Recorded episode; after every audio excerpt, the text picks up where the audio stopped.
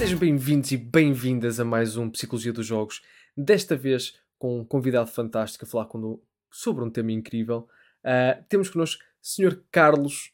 Uh, Carlos, como é que tu andas? Atenção, eu, Olha, nunca, eh, eu, eu nunca digo o último nome de ninguém aqui. Eu só digo o primeiro nome das pessoas. Ok, boa. Não, eu ia-te só perguntar eh, se o convidado fantástico chegava entretanto. Pronto. Uh, opa, a não olá. ser que ele tenha cancelado, só te temos a ti. É o que temos hoje. Olha, então, malta, isto é como, como o buffet, não é? Há coisas que são porreiras e depois há aquilo que nós usamos, aquela comida que não está assim muito bem cozinhada, que usamos para encher o prato. Olá. Eu não sei qual é a tua experiência em buffets, mas eu estou assustado com os buffets que frequentas. Já são muito por vez. Uh, verdade, verdade. Uh, nós hoje vamos falar de, um- de um tema que, que nós já temos vindo a debater e a dizer que queremos falar sobre isto há algum tempo e depois eu antecipei-me e passei o jogo assim num instante. Nós vamos falar de Psychonauts 2 uh, e dar a nossa impressão sobre o Psychonauts 2 e falar da, da parte da componente de saúde mental e representação e isso tudo, mas eu antecipei-me um bocadinho e fui e acabei o jogo. Mas tu, tu em que parte é que estás? Só para as pessoas estarem um bocado uh, a par de onde tu estás neste momento? Ora, sem dar spoilers, hum, o jogo tem uma parte mais ou menos, eh, enfim, tem uma parte tutorial, tem uma. Aliás, dizendo isto bem, ele de início dá-nos um contexto daquilo que foi o primeiro jogo e um DLC. Portanto, diz-nos onde é que nós estamos na história global desde aí. Portanto, no fim do dia, vocês nem precisam jogar o primeiro jogo, eh, porque eh, as cutscenes são de facto eh, self-explanatory e vocês Uhum. vão estar, eh, vão estar mais do que atualizados. Depois há uma, há uma parte de quase de tutorial, há uma primeira missão a sério, um, e eu estou um bocadinho depois dessa primeira missão, agora com o mapa já disponível para explorar a sede dos Psychonauts e tudo o que está à volta, um, e algumas coisas para ajudar a deslindar o mistério principal. O jogo todo baseia-se num, num mistério um, de, um, de, um, de uma personagem que aparece sem cérebro e nós tentamos descobrir eh, quem é que lhe roubou o cérebro para depois tentar combater um, um mal um, que, que estava escondido há muitos anos e que regressou uh, para ameaçar uh, os Psychonauts e que eu imagino, quer dizer, ainda não sei, mas imagino, dir-me-ás tu, Tiago, que depois há ali umas ligações pessoais entre os Psychonauts e este, e este vilão, um, Hum. sendo que já agora, se me permitires, é só muito Força. rápido, eu, eu tive o gosto de, de, de, de jogar antecipadamente o jogo graças à, à, à Xbox Portugal que cometeu a loucura de, de me enviar um código para, para, para eu experimentar, apesar de eu ter zero plataformas de, de, de- partilha de conteúdo, eh, mas fiquei muito agradecido e de facto, eh, infelizmente, o meu trabalho não me permitiu ainda acabar o jogo, mas tenho gostado muito e se vocês puderem, pá, está no Game Pass, eh, um euro Sim. por mês, experimentem já, só para, só para início de conversa. Publicitário, momento publicitário do, do Game Pass. Não, não, não, não, Eh, não, não, não, não, não, não. Pu- pu- Publicidade pressupõe que foste pago. Um, Não existe aqui nenhum valor associado, é, é só simpatia, carinho pela marca, naturalmente, mas também eh, deixar, eh, deixar isso mais ou menos claro. Caso alguém tenha passado pelo meu perfil e visto como é que este tipo já tem aqui alguns achievements antes do jogo sair. Não foi hack. Não, não, e agora, e agora esquecendo a parte do, do momento publicitário, mas focando mesmo na. Porque eu hoje quero falar também um bocado da Xbox. Ah, não só por causa deste jogo, mas por causa de um outro jogo que eles têm e por causa do, do excelente trabalho que eles têm feito a nível da representação de saúde mental. E atenção, eu sei que por vezes cria-se toda uma ideia de, de guerra de consolas e marca contra marca e essas coisinhas todas.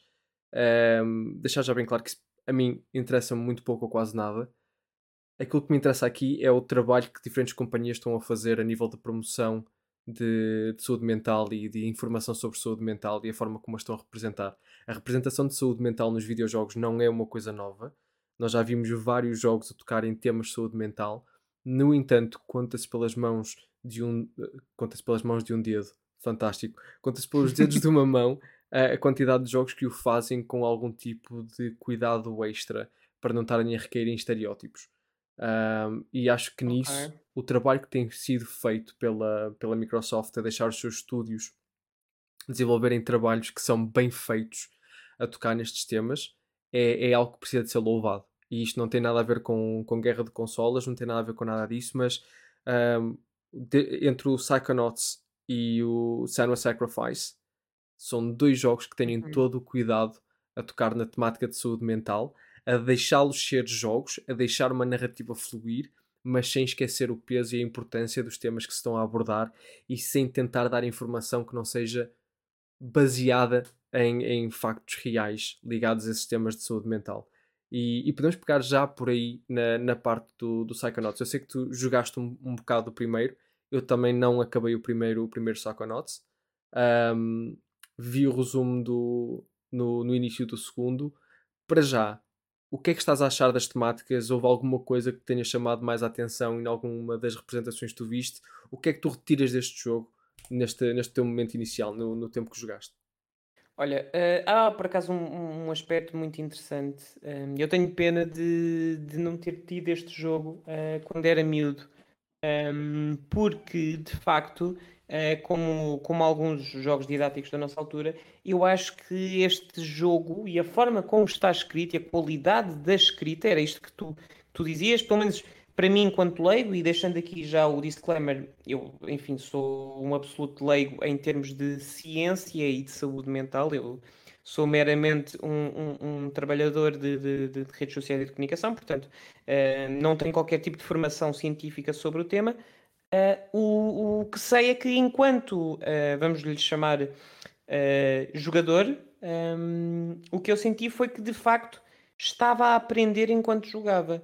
Um, e senti que muitas das representações de algumas das personagens e os cenários que são criados para representar as personagens conseguiam. Um, não sei se tu sentes às vezes alguns jogos que tentam uh, ensinar ou passar uma temática de uma forma mais intensa, esquecem-se um bocadinho da parte da jogabilidade um, e torna-se torna mais uma exposição, que também é interessante, uh, ou, ou uma visão mais cinematográfica do que propriamente um, uma, uma coisa de, de, de jogo, uh, uma coisa que deve ser didática, deve usar o meio. E o Psychonauts eu sinto que de facto utiliza o meio onde está inserido para nos uh, ensinar coisas, tanto no primeiro como no segundo.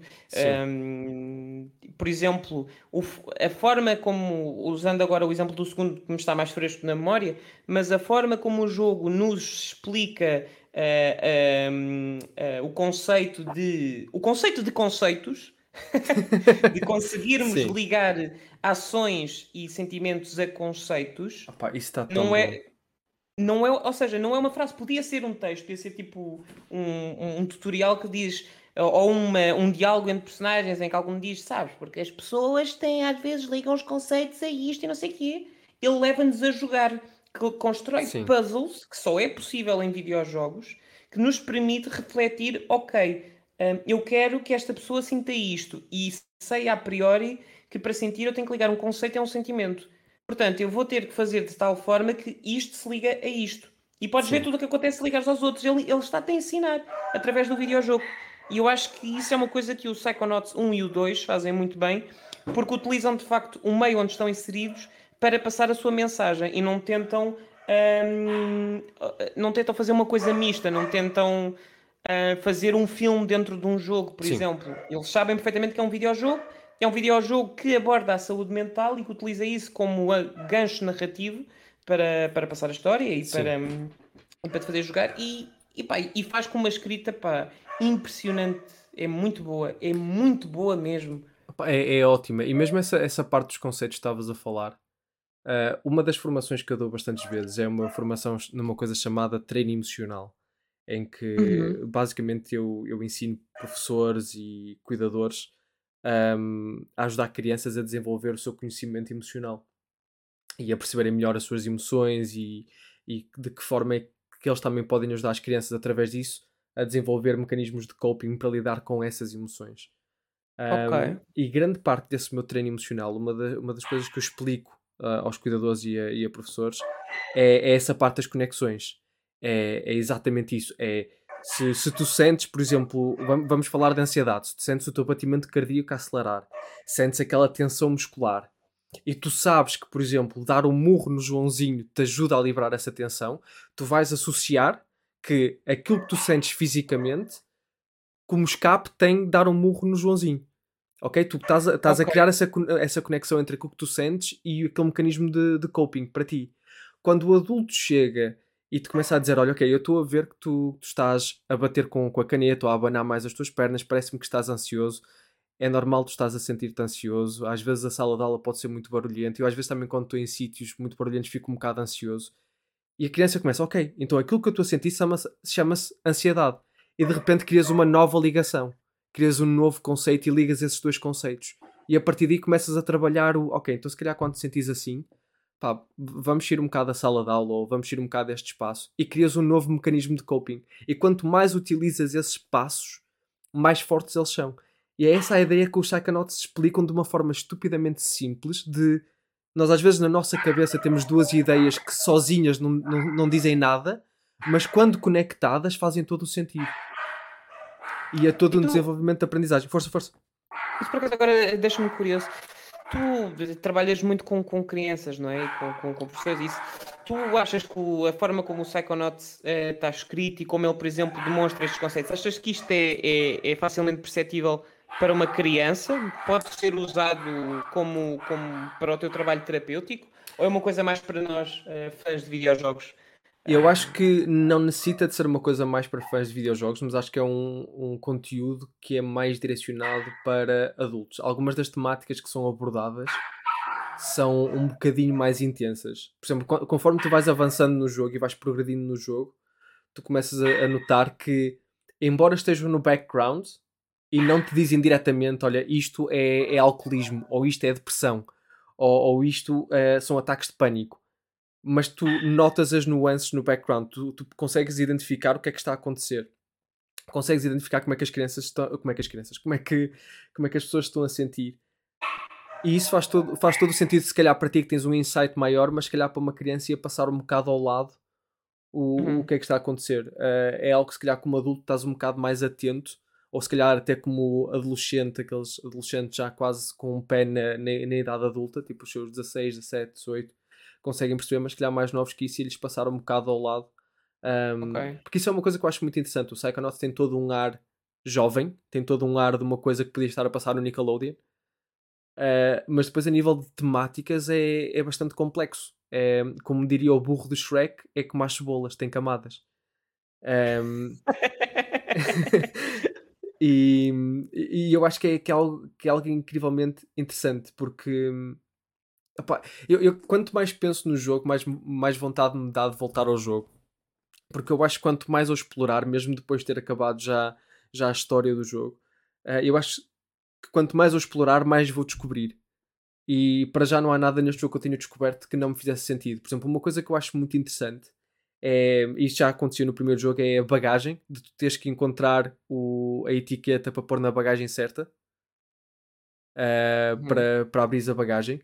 Mais uma vez, isso, isso para mim reflete-me simplesmente conseguires identificar qual é o teu problema.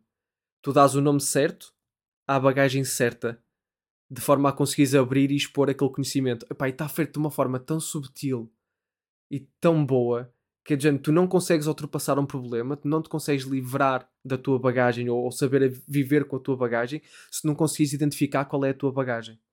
E a partir do momento que tu consegues identificar qual é a tua bagagem, torna-se muito mais fácil o processo. Epá, e, e, eles fazem de uma forma tão subtil uh, uma coisa que, que, em psicologia pode ser tão complexa, eles apresentam-na de uma forma tão fácil de perceber que, que agora que, que, estamos a falar disso, apetece-me ir ao YouTube retirar um clipe disso e utilizar na minha próxima formação. Uh... Mas é, é, de facto é fascinante, é, pá, principalmente para, para, um leigo. Pá, imagina, um, é, já não me lembro se são os medos. Um, mas é, são os regrets. Hum. A forma como eles representam os regrets são mosquitos gigantes com uma bigorna nas mãos. Exatamente. Porquê? Porque os regrets, quando tu lhes prestas demasiada atenção e não os eliminas do teu pensamento e não os resolves, prendem-te e, e, e, e afundam-te porque estás Sim. demasiado preso e, não pesam. consegues avançar. Sim. E, e, o que acontece, e isto pá, é daquelas coisas que são em videojogo, estas personagens aparecem. No primeiro não era tanto assim.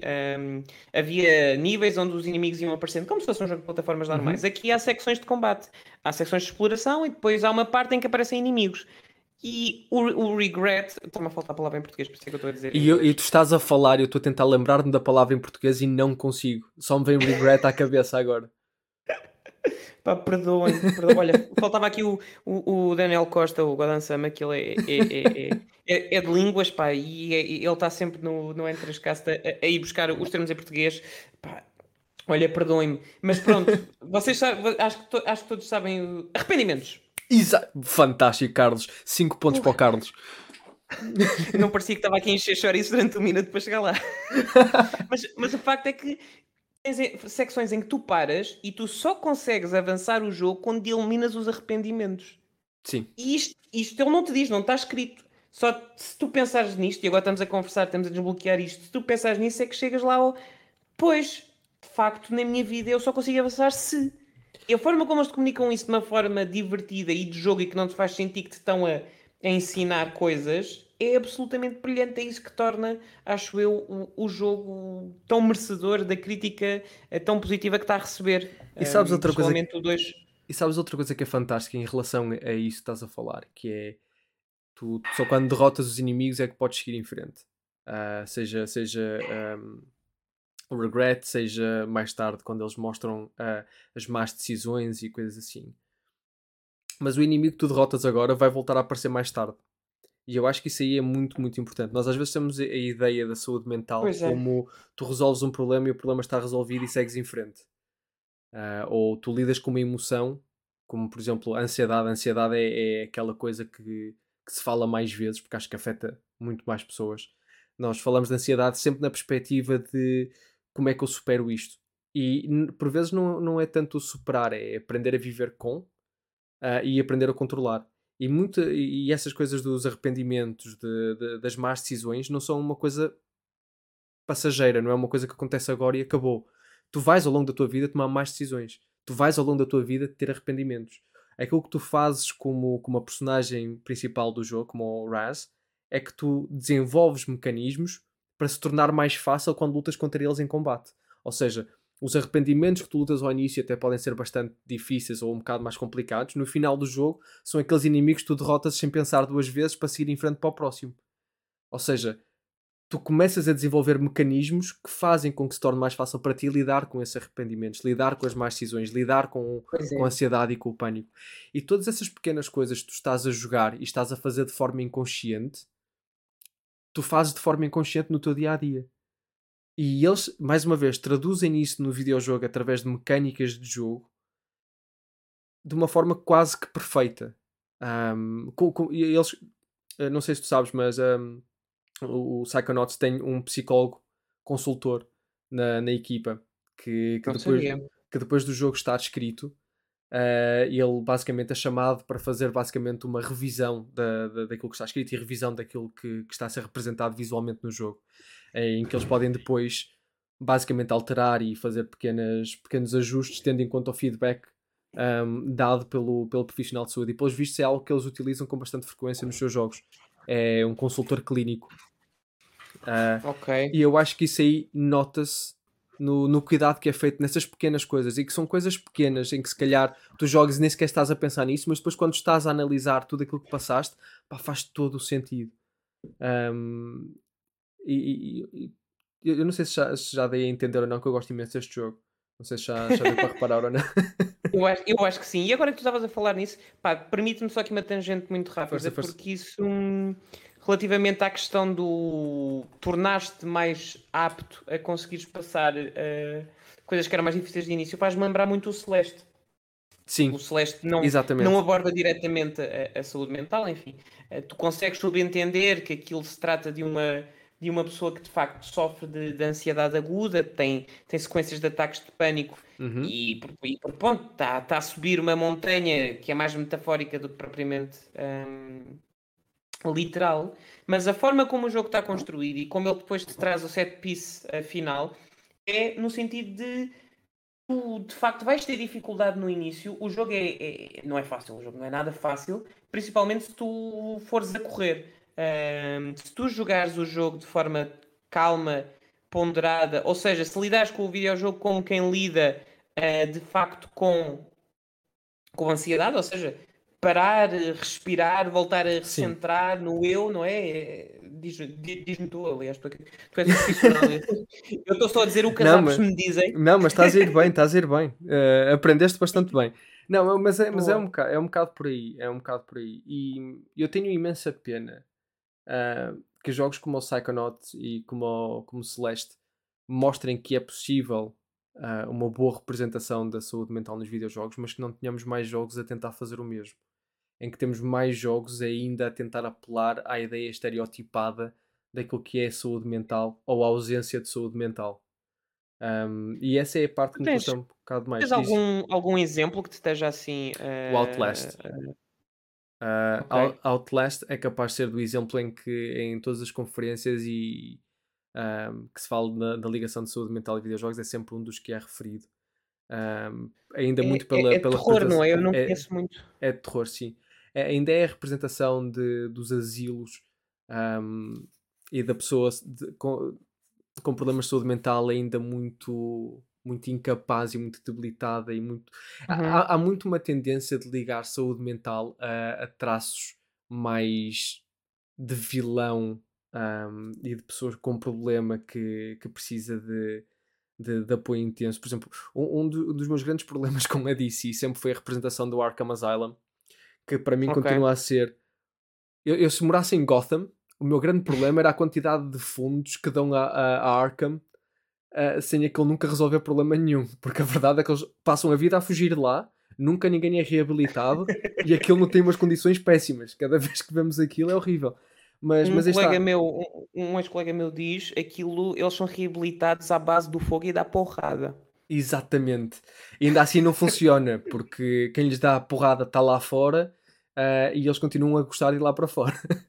Pois, e falando em, em saúde mental, pá, se, se, calhar o, o senhor Bruce Wayne também precisava de ir a, ali sim, ao, ao Asylum. Epá, eu nem quero entrar por aí, porque eu uma vez fiz um tweet sobre o Batman e a necessidade dele de saúde mental e a coisa não correu muito bem. Uh, mas, é. mas, mas é um bocado por aí ainda. Existe uma, uma, uma, representação muito estereotipada daquilo que é saúde mental ou ausência de saúde mental. Ainda existe muito aquela ideia, por exemplo, uma coisa que a mim me incomoda bastante em algumas narrativas, isto não só ligado à saúde mental, também estamos ligados, por exemplo, à representação de minorias ou à comunidade LGBT, que é, uhum. é, que é, por exemplo, quando tens uma personagem que tem um problema de saúde mental, esse problema de saúde mental torna-se a sua personalidade a personagem não tem mais faces, a personagem não tem mais camadas. Yeah. A camada daquela personagem é o problema de saúde mental, é a personagem deprimida ou é a personagem ansiosa. Um, e, é só isso, é só unidimensional, não, não tens mais dimensões. Aquela personagem não é, por exemplo, o, o Carlos, que gosta muito de videojogos, mas que de vez em quando tem alguns problemas em controlar a ansiedade. Não, aquela personagem é uma personagem com ansiedade. Um, e isso por vezes traz uma ideia bastante negativa, porque a ideia de, de tu podes ser uma pessoa normal e grande, grandes aspas no normal um, que, que, lida com problemas de saúde mental, que é algo completamente normal, é imediatamente retirado nessas situações. Porque o que torna aquela personagem especial é o problema de saúde mental. Um, opa, e isso aí faz-me um bocado de confusão. É é, é, e é muito fruto de, de, de, de má escrita. Infelizmente, os videojogos sofrem muito desse, desse mal. Por muitos jogos que, que existam, e de facto existem cada vez uh, melhores escritos, há muitos jogos que vão buscar essa, essa questão token, não é? De criar uma personagem token, às vezes com boas intenções, no sentido de, de, de ser mais representativo e de demonstrar, mas Sim. depois esquecem-se de, das, dos fundamentos, não é? Do que é, é a construção de uma personagem. Que não é necessariamente esta personagem é de uma minoria é essa, é essa a, a base característica Sim. da personagem. Um, por exemplo, olha, no caso do Final Fantasy VII, um, inicialmente o, o, o jogo, uh, com os olhos da nostalgia, uh, ainda é um jogo emblemático e de facto é, é, um, é um jogo de, uh, um, de antologia. faz parte da história dos videojogos e é dos mais importantes de todos os tempos. Até pela, pela lógica muito ambientalista, é dos poucos jogos que tem mesmo uma mensagem muito, muito ambientalista. Uh, sim, sim, sim, sim, Não acaba bem. O jogo não, não, não, não acaba propriamente bem, dependendo da forma como interpretarem. Um, mas é, é, é, muito refrescante um jogo daqueles com uma mensagem daquelas. O Barrett, uh, que é o, o, aquele senhor assim grande com, com, com, a, com a máquina. Um, ai, enfim, com a pistola, não é uma sim, pistola, sim, sim, mas com a metralhadora na, a fazer de uma das mãos. Ao início do jogo, uh, a única coisa que de facto o torna uh, caracterizável é o facto daquilo ser interpretação uh, nipónica do que seria uma personagem afro-americana num filme de ação nos anos 80. Hum. Portanto, é o único que diz palavrões, está sempre a falar como se estivesse aos berros, é o único que fala em abreviaturas, enfim, como se fosse from the hood. Uh, depois, naturalmente, opa, avanças um bocadinho no jogo e percebes que há mais, há mais nuances por trás do, do Barrett um, e que tem ali uma lógica de família, que é, é a personagem mais ligada à, à, à, vertente socialista que o jogo tenta passar, uh, é o mais ligado ao povo, aos operários, um, mas enfim, é muito assim ó de leve no, no Final Fantasy VII original. Neste, no remake, de facto, há um trabalho muito mais aprimorado em tornar o Barrett uma pessoa, uma personagem. Já hum. não é só o tipo que dizia palavrões e que era, e era um matacão e que e tinha a pistola na mão. Um, o Barrett aqui é uma personagem com, muito mais inconformada com o estado do mundo. Tu consegues perceber perfeitamente porque é que ele é tão extremista nestas coisas, sem ainda saberes o arco todo, mas consegues perceber que há ali várias, várias nuances. Um, consegues perceber que ele também consegue ser muito mais amigável quando se trata da filha, uh, porque tens tempo para construir essa relação dentro do jogo, não é uma coisa que acontece tipo numa cutscene. Um, e estes elementos todos fazem com que tu te consigas relacionar com o Barrett. Não como o Barrett é o estereótipo, mas como o Barrett é esta personagem que isto, isto aquilo e aquilo outro. Acontece, por exemplo, o mesmo que a Tifa, um, que para todos os efeitos, muitos fãs de Final Fantasy VII poderão dizer que não, mas para todos os efeitos, as pessoas gostavam da Tifa no Final Fantasy VII porque era a, a, a personagem feminina um, com um design apelativo para, para jogadores masculinos. Hum. Tão simples quanto isto. Um, e de facto, uh, ela, ao longo da, da história, tu não tens tempo para, para conseguir criar ligação com ela empática um, dentro da, do arco narrativo, do, do Cloud e da Tifa. O que acontece neste é que te dão tempo para conheceres melhor a personagem Tifa. Tu de facto conheces melhor as, as suas preocupações, o que é que a move, o que é que não a move, a forma como ela reage com a Aeris, que é uma, é, é uma parte que no jogo original passa a ser um bocadinho ao lado. Aqui tens muitas horas a, a vê-las a conviver como amigas, como é que ela reage com as outras personagens e, e dialoga, e consegues criar realmente uma relação com a Tifa, a mulher, a personagem, e, e torna-la muito mais empoderada, tanto ela como a Aeris, um, do que no jogo original, que eram só uh, personagens femininas, percebes? Estavam, estavam ali. Também é fruto da evolução da escrita nos videojogos, é fruto da, da, da tecnologia que permite tu, de facto, construir estas narrativas cada vez mais uh, bem feitas, cada vez mais uh, imersivas. Mas é importante também vermos que há muito trabalho a fazer para tornar estas personagens mais do que uh, o chavão ou, ou, ou, o quadradinho ao Sim. qual queremos fazer check. Sim. O, o Tell Me Why, por exemplo, olha, estavas a falar da Microsoft uh, e pegando na Dontnod, uh, eh, que enfim, que, que, faz um trabalho extraordinário uh, naquilo que é lidar de forma positiva e importante com, com, com vários, com, com, vários tipos de humanos fora do normativo. Um, ehm, foi, conseguiu ser o primeiro jogo AAA, o Tell Me Why, da Dontnod, uhum o primeiro jogo AAA da história dos videojogos a ter uma personagem principal trans em hum. 2020.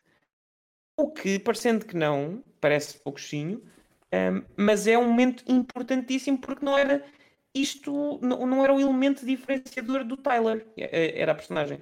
Um, o, elemento, o elemento diferenciador do Tyler era a relação dele com a irmã, com a Alison, e a forma como ele, como foi para o orfanato durante, durante toda a sua adolescência, está a tentar a recuperar uh, aquilo que foi a relação perdida com a irmã enquanto estás a, a, tentar deslindar o mistério.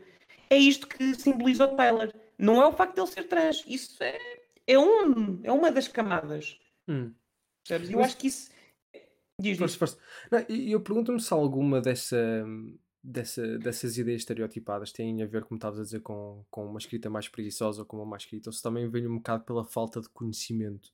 Durante muito tempo, a representação de minorias e a representação de saúde mental nos videojogos foi algo que, que não se falava ou falavas com o fim de, como tu estás a dizer, de tick boxes.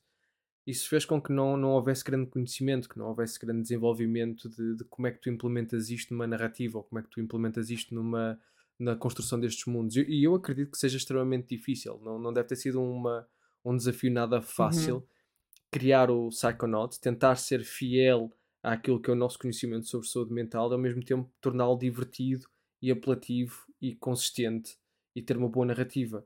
Um, não, não deve ter sido nada fácil. E eu imagino se, por causa de não ser uma, uma tarefa nada fácil, um, também é deixado um bocado de, por- de parte porque nós, nós não sabemos como fazê-lo de forma eficaz e fácil. Uhum. Fácil, entre aspas, porque criar um jogo nunca é fácil. Um, Não, principalmente eh, com, estes, com, este, com este teor. Por isso É eu, muito difícil, imagino. E Eu, sei, eu sei que a X, mais uma vez, e, e eu sei que, que pronto, que, que as pessoas vão, vão, vão se queixar do número de vezes que estamos a dizer Xbox. Ah, mas a Xbox trabalha com a Take This, muitas das vezes. Aliás, a Xbox é um dos parceiros da, da Take This. A Take This é uma associação sem fins lucrativos que, que o único foco é mesmo trabalhar ah, questões de saúde mental dentro dos videojogos. Eles têm uma equipa fantástica. Ahm, e, e a Xbox trabalha diretamente com eles uh, para, para ajudar a desenvolver os seus jogos. Uhum. Uh, lá no meio também está o nome da Ubisoft, dos parceiros. Por isso, Curioso. um, Isso seria um tema para, para todo outro podcast. uh, ma- mas, mas a Xbox tem feito um, um- um bom trabalho uh, a utilizar esses recursos, a utilizar essa informação e, Uhum. e a fazer com que, com, que, com, que com que a informação seja transmitida de uma forma clara e de uma forma eficaz para as pessoas que estão, que estão a jogar o jogo. Eu pergunto-me quantos mais jogos existirem destes ou quantos mais jogos serão necessários para nós começarmos a ver a saúde mental a ser apresentada de uma forma bastante consistente e a não ser apresentada como tu estavas também a, a referir, de uma forma estereotipada, de uma forma que, que é o que define a personagem.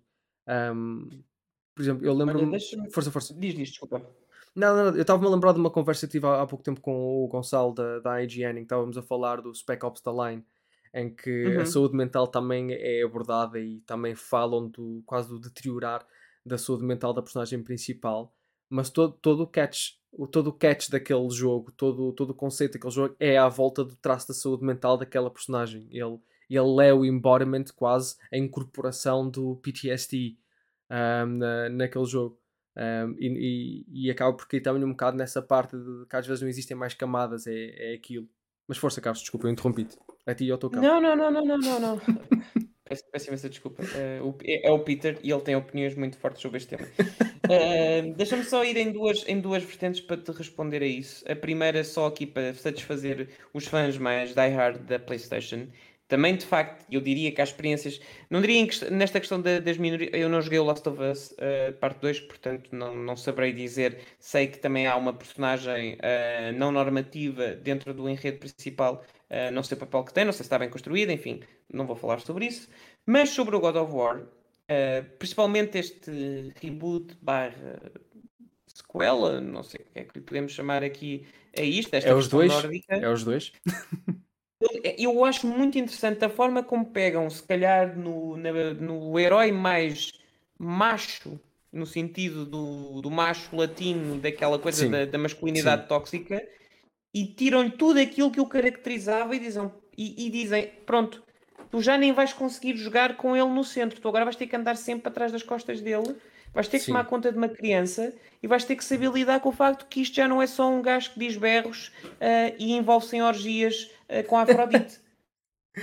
Era, era a cena do God of War, eram Era, era. lutas épicas, cheias de sangue, cheias de violência, sexo, palavrões, era tudo aos berros e de repente baixas o volume ao mínimo e agora lida com isto. Mas- E a forma como eles constroem a, a masculinidade tóxica nesse sentido e obrigam-te a ver a forma como ele tenta lutar com, com isso, porque ele continua a ser o Kratos, não é?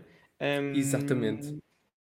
Hum, eu acho que é uma forma muito inteligente também de te fazer pensar e de te fazer crescer como pessoa, porque é tipo, pois, de facto eu não posso estar sempre neste, neste registro dos berros, de tudo em cima, de, de, de, de achar que tem que ser isto, tem que ser o supra-sumo, tem que ser um macho que bate em todos. Não. Até o Kratos consegue ser uma coisa mais ligeira, consegue ser mais hum, reservado. E, e eu acho que aí temos uma coisa fantástica. Eu sei que nós íamos falar do Psychonauts e agora vamos falar de 1500 jogos, mas é tranquilo. Ahm, eu acho que em relação a- ao Kratos, o que acontece aí é que tu ainda vês muito da masculinidade tóxica no Kratos ao longo deste último God of War.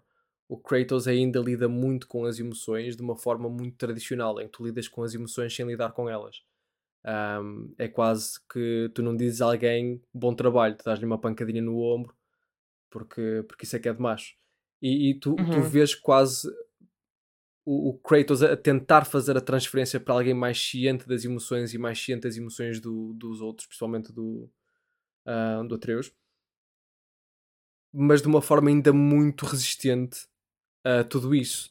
Uh, ainda aquele, o boy, quase tu não tens identidade, tu és o rapaz.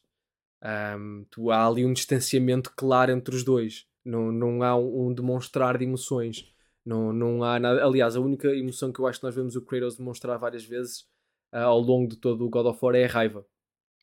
Mas eu acho que, e agora, e agora preparando-me para, uh, para, para o crucificar, eu acho que o God of War e o The Last of Us 2 acabam por ser uma história muito sim, similar. O God of War no seu início, o God of War este último, não, não a saga uh, por todo.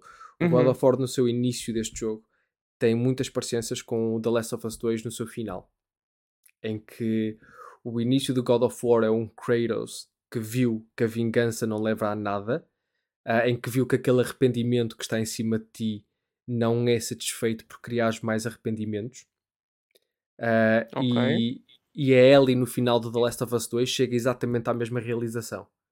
Ou seja, aquilo que nós vemos do Kratos é aquilo que nós vemos no, no final da, da Ellie, em que ela tem a oportunidade de fazer o ato final e ela repara que criar mais um arrependimento não me vai fazer melhor uh, e não me vai fazer eliminar os arrependimentos anteriores. E tu aí vês uma mudança na personagem de a vingança não é a solução para aquilo que eu quero fazer. E depois muda okay. a forma como eles estão. Uh, e eu acho que é a realização que o Kratos tem antes do, do início deste jogo, ou seja, nós já vemos um Kratos pós-realização, um, é aquela a mesma realização que, que, que a Ellie tem no final do The Last of Us e é uma realização que muita gente acaba por, por ter também um, na vida real. Quando nós vemos, por exemplo, e voltando até mais pegando no meu caso, uh, mais de, de, pessoas com quem trabalho e assim, uh, quando nós vemos crianças que, que têm dificuldades com a regulação emocional, aquilo que nós vemos muitas das vezes é por exemplo, o, o João no, no recreio insultou-me, eu passei por completo vi vermelho, fui e dei cabo dele. Eu bati-lhe, dei-lhe murros, eu não consegui pensar, não consegui processar a informação, a única coisa que eu tinha na minha cabeça era eu vou-me vingar para aquilo que tu fizeste. E depois, quando acaba esse momento de fúria, muitas das vezes o que nós temos é seguido por um momento de choro intenso. Que é muitas das vezes a criança a tomar, a criança ou o jovem, a tomar conhecimento de, das consequências da, da, atitude que acabou de ter, uhum. um, em que não levaram a solução nenhuma. E depois é que nós entramos na parte de diálogo e tentar perceber, ok, qual era, o, qual era o resultado que tu estavas à espera. Um, o que é que tu querias? E muitas dessas ideias é baseado naquilo que a Ellie sente e é baseado naquilo que o Kratos sente. Aquilo que tu queres é que aquele sentimento que te causa desconforto desapareça. E tu estás disposto a fazer tudo ou aquilo que tu sabes para fazer com que esse sentimento desapareça. E muitas das vezes aquilo que tu sabes são os mecanismos de coping, os mecanismos de defesa desajustados. É, é o bater, é o berrar, é o gritar, é o partir tudo à tua volta, é deixar sair a frustração. A única coisa que tu estás a tentar fazer naquela situação é responder ao teu instinto de luta uh, ou de fuga que te diz isto é a forma de resolver a situação, é isto é a forma de eliminar o desconforto que tu sentes. E isto leva-me sempre a uma coisa que, que, eu, que eu acho muito interessante, que é, ao longo do, de muitos anos em psicologia, nós acreditávamos que uma das coisas que motivava o nosso comportamento, que guiava o nosso comportamento, que servia como motivador, era a, a procura de prazer. É muitas das coisas que nós fazíamos, o procurar uma promoção, o, o ter uma casa nova, o arranjar um carro novo, nós fazíamos isso em busca de prazer. E cada vez mais, uhum. conforme fomos continuando a estudar a motivação do comportamento humano e isso tudo, começámos a reparar que essa parte tem um peso, sim, mas um dos grandes motivadores do comportamento, do comportamento humano é a fuga da dor. Nós fazemos muitas dessas coisas. Nós tentamos procurar uma vida melhor para tentar evitar o contrário. Nós procuramos estar numa relação porque não queremos estar sozinhos, uh, porque temos medo de estar sozinhos. Nós fazemos muitas dessas coisas na, na fuga da dor, na fuga daquilo que nos causa desconforto. E isso é uma das coisas que nós vemos em, em vários jogos, e, e, sem dúvida nenhuma, a PlayStation, a, a Naughty Dog uh, e a Santa Monica Studios têm feito um trabalho excelente também nessa, nessas duas partes. Eu acho que mais a Naughty Dog com, com o The Last of Us do que a Santa Monica com, com o Kratos, embora existam, mais uma vez, como o burro, camadas. Um, existam ali algumas camadas, mas, mas nós começamos a ver mais esse motivador, a fuga da dor. Eu gostava de ver isso um bocado mais explicado e acho que por vezes, não querendo simplificar e não querendo tornar as coisas demasiado spoon-fed para, para, para as pessoas que estão a jogar, eu acho que por vezes essa mensagem precisa de ser um bocadinho mais clara para ser perceptível. Um, ao contrário do, do Psychonauts, que tens muita coisa a acontecer no background, mas tens uma mensagem clara de saúde mental a acontecer à tua frente, estes jogos, a parte de saúde mental por vezes é facilmente perdida Uh, e às vezes isso faz com que se perca um bocado do impacto e um bocado da, da personagem. Desculpa, eu parece que estou a fazer um monólogo, peço imensa desculpa. Não, não, eu estou a aprender contigo, estou a gostar muito de te ouvir. Uh, eu estava aqui a pensar enquanto tu falavas nisso, me lembrava de algum jogo que de facto apresentasse como mecânica essa questão da fuga da dor. Um, eu não sei se consigo dizer algum. Um... Tu, tu, tu acabas por ter de forma subtil, tu nunca dito que é, que é exatamente isso que estás a tentar fazer. Tu consegues ter alguns jogos em que tu tens algumas mecânicas que te ajudam a, ligar, a lidar com, com isso. Por exemplo, eu lembro-me sempre naqueles jogos em que tu tens Rage Mode, em que tu, o teu primeiro acesso quando estás numa situação de desconforto, por exemplo, quando estás a perder vida ou estás quase a chegar ao final da tua vida, tens o Rage Mode como forma de salvar, uhum. que faz-me sempre lembrar, lembrar o instinto de, de, sobrevivência entre o lutar ou fugir, o fight, fight or, flee, freeze uh, mas de uma, forma, uma forma muito agora ganhaste poder e podes lidar com tudo. Isso é uma forma exagerada, mas, mas faz-me sempre lembrar isso. Eu queria, só voltando outra vez ao, ao, uh,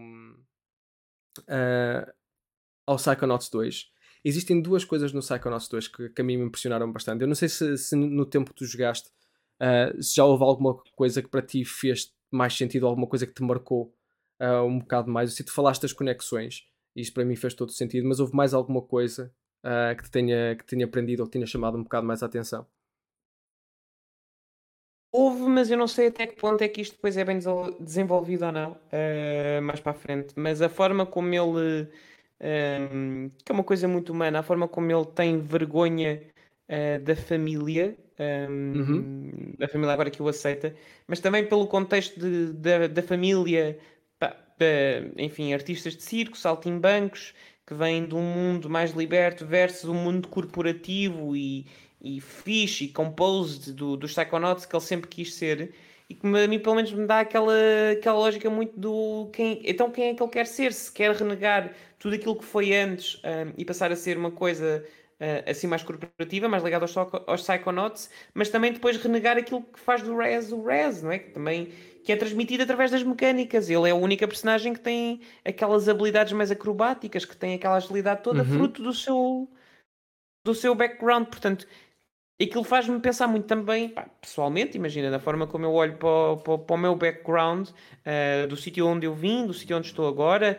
um, ehm, e das decisões que tomei para para, para chegar aqui um, e de facto de saber de onde vim, eu não me esqueço nunca de todas as coisas que passei até agora, eh, mas que não significam necessariamente que elas sejam o Carlos, há outros elementos também. E eu acho que o jogo está-nos a tentar contar essa história do Raz, do afinal quem é que ele quer ser no fim. Sim. Um, se quer ser só uma coisa, se quer ser só outra, ou se vai conseguir montar este puzzle todo. Ou pelo menos isto é o que me parece, lá está. Sim, sim. Estou a falar mas... como quem está a meio. Não, mas é, mas é algo que, que é explorado e que depois no final do jogo uh, eles voltam a encaixar isso no, na, na, narrativa de forma até bastante positiva. Mas, mas isso leva-nos a um grande debate a nível do entendimento humano que é o nature versus nurture, que é basicamente aquilo que nasce contigo, aquilo que é teu, é mais importante do que o ambiente que tu tens à tua volta ou é o contrário? Ou é o ambiente que tu tens à tua volta que é mais importante do que os teus traços ou, ou a, tua, a tua genética ou uh, aquilo que a tua família é será o exemplo. Uhum. Faz-me sempre lembrar aquela coisa de filho de pescador sabe pescar. Uh, é um bocado Sim. por aí. Então esse tem sido um dos grandes debates, é o que é que é mais importante, são as duas importantes, e nós vemos um bocado isso com, com o Raz, tu, tu és um produto de tudo, tu não és um produto só de uma, tu, tu és a tua parte biológica, tu és a tua, um, a, tua parte genética, mas também és um produto do meio em que estás inserido. Também és um, uma pessoa com, com traços individuais, também és uma pessoa que vai absorvendo como uma esponja tudo aquilo que está à sua volta e isso vai moldar a tua personalidade, vai moldar a tua forma de ser. Um, acaba por ser um bocado, um bocado por aí. Ah, existem duas, ou, ou existiram dois momentos ao longo do jogo que, que me fizeram sentir um bocado emocionado.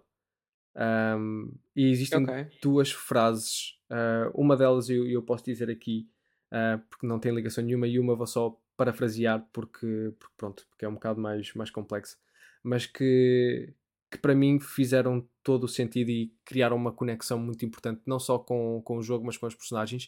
E foi aquele momento, a primeira frase quando é dita, um, eu já estava a gostar do jogo, mas quando aquela frase é dita, fez com que eu dissesse: Ok, este é aquele jogo que, que eu sei que eu vou rejogar um, várias vezes e que vou querer voltar aqui. Um, a primeira frase que, que é dita é. Vou tentar traduzir isto para português. Ou, ou se calhar não. Que é Sometimes you need that darkness to survive. Às vezes precisas da escuridão para sobreviver. Um, uhum. que, que é algo que eu acho que é fantástico e que transmite uma mensagem bastante positiva em que, mais uma vez ligado àquilo que nós estávamos a falar de, de por vezes nós queremos afastar-nos, queremos fugir e não existe uma compreensão de porque é que aquela pessoa quer fugir, não existe uma compreensão de porque é que aquela pessoa teve aquele comportamento.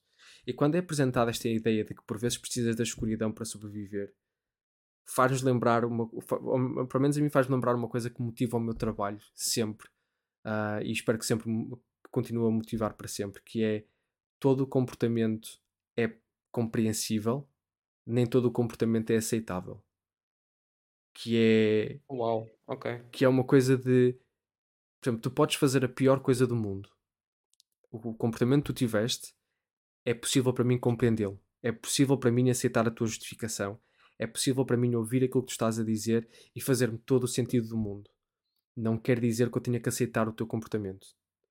E a tua escuridão, uhum. aquilo que te levou a ter esse comportamento, naquele momento pode ter sido aquilo que tu precisaste.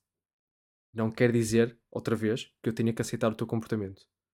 E eu acho que isso faz todo o sentido do mundo. E acho que isso é uma das coisas que nós por vezes nos esquecemos. Que é. Tu podes compreender a motivação de alguém, não quer dizer que tenhas que aceitar o comportamento de alguém, e lá porque eu compreendo as tuas razões, não quer dizer que eu estou de acordo com as tuas razões. Um, eu acho que nós, como uma sociedade, por vezes caminhamos num sentido muito mais de eu estou disposto a julgar-te, não estou disposto a compreender-te.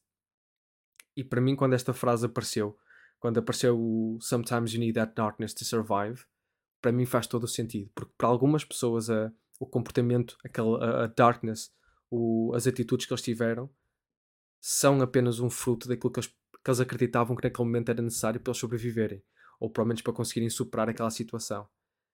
E, e isso, para mim, é, tipo, é o centro do meu trabalho. Quando, quando eu digo muitas das vezes que nós, no, em psicologia, nós, o nosso trabalho não é julgar a outra pessoa, para mim, grande parte passa por isso. Passa por todo o comportamento é passível de ser compreendido. Mais uma vez, não quer dizer que eu o aceite. Faz sentido? Faz, faz-me todo sentido, por acaso é curioso.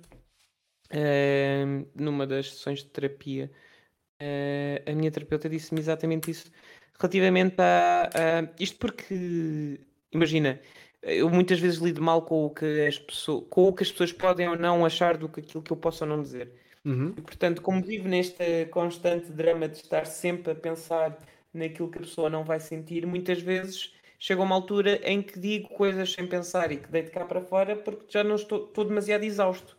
Sim. E por norma digo sempre coisas nas quais eu não acredito ou não, ou não, ou não estou sequer a pensar, estou só a dizer quase que tipo o pensamento intrusivo, estás a ver? Uhum. Um, e o que ela me disse foi que de facto, um, quando se está a lidar com adultos, nós de facto podemos dizer coisas que os podem magoar e a pessoa pode ficar magoada e tem todo o direito a ficar magoada.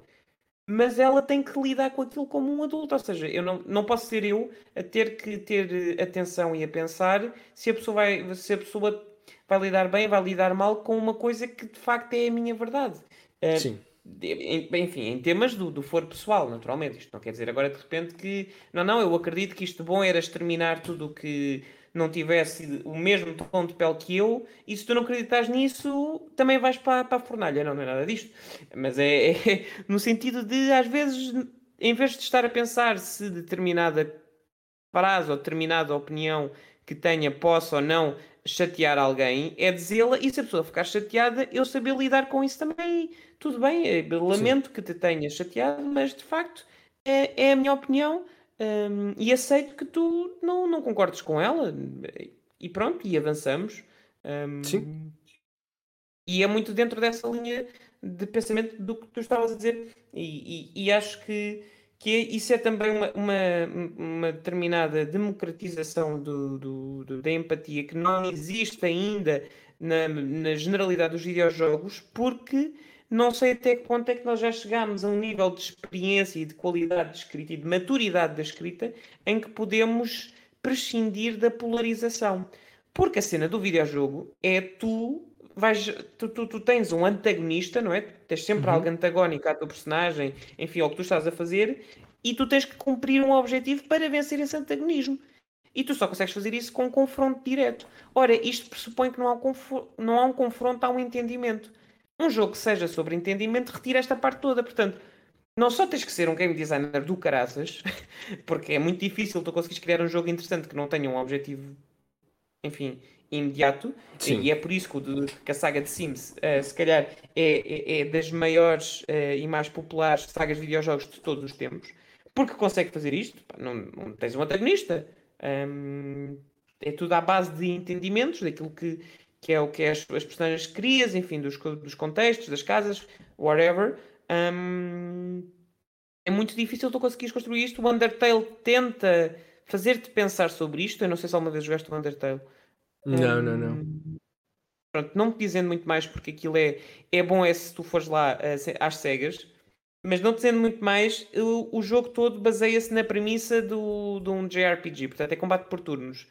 Mas tem uma premissa de, de mercy, ou seja, ele permite-te combater com os monstros que te aparecem, mas também permite-te, através de diálogo um, e tu tens que perceber, de acordo com a, com a personalidade que, a, que o monstro uh, demonstra, qual é que é o diálogo correto para te tornar, para o, o poupares e não o matares, hum. permite também fazer um jogo inteiro sem tu uh, derrotares, quer dizer, enfim, sem tu matares um monstro que seja.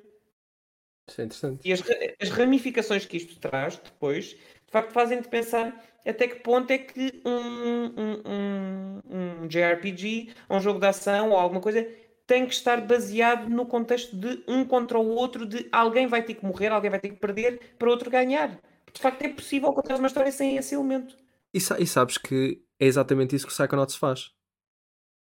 O Psychonauts, e agora sem, sem qualquer tipo de spoilers, mas tu, uhum. tu ao longo do Psychonauts tu vais ter, uh, vais ter uh, bosses, vais ter inimigos que, que tens que derrotar e que tens que superar, que definem cada uma das etapas ou cada um dos níveis em que tu estás. Mas na verdade, tu ao longo desses níveis todos, tu nunca tens um inimigo, tirando aqueles inimigos que tu vais derrotando, tipo aquele como estávamos a falar um bocado, de, de, das más decisões e, e, assim, que esses, tipo, aqueles pequenos minions te vão aparecendo. Mas na verdade, a, a grande mensagem do, do, do, do Psychonauts é o que tu tens à tua frente é um conjunto de pessoas a passar por um mau momento. Tu não tens um inimigo. E passa-se muito nessa, nessa tentativa de compreender o que é que está a acontecer a outra pessoa. Todos os bosses que tu tens no Psychonauts são simplesmente manifestações do mau momento pelo qual aquela pessoa está a passar.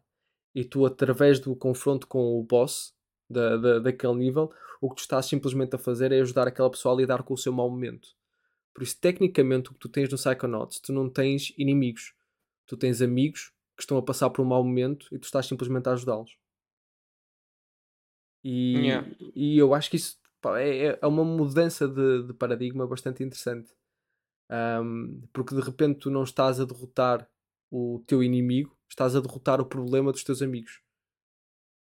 Um, ou estás a, neste caso estás a ajudar os teus amigos a derrotar os problemas, que isto é uma coisa que eu também acho fantástica, que é tu quando estás a jogar com o Raz contra um boss, a pessoa que tu estás a ajudar continua a estar lá. Ou seja, tu estás a ajudar essa pessoa a superar aquela situação.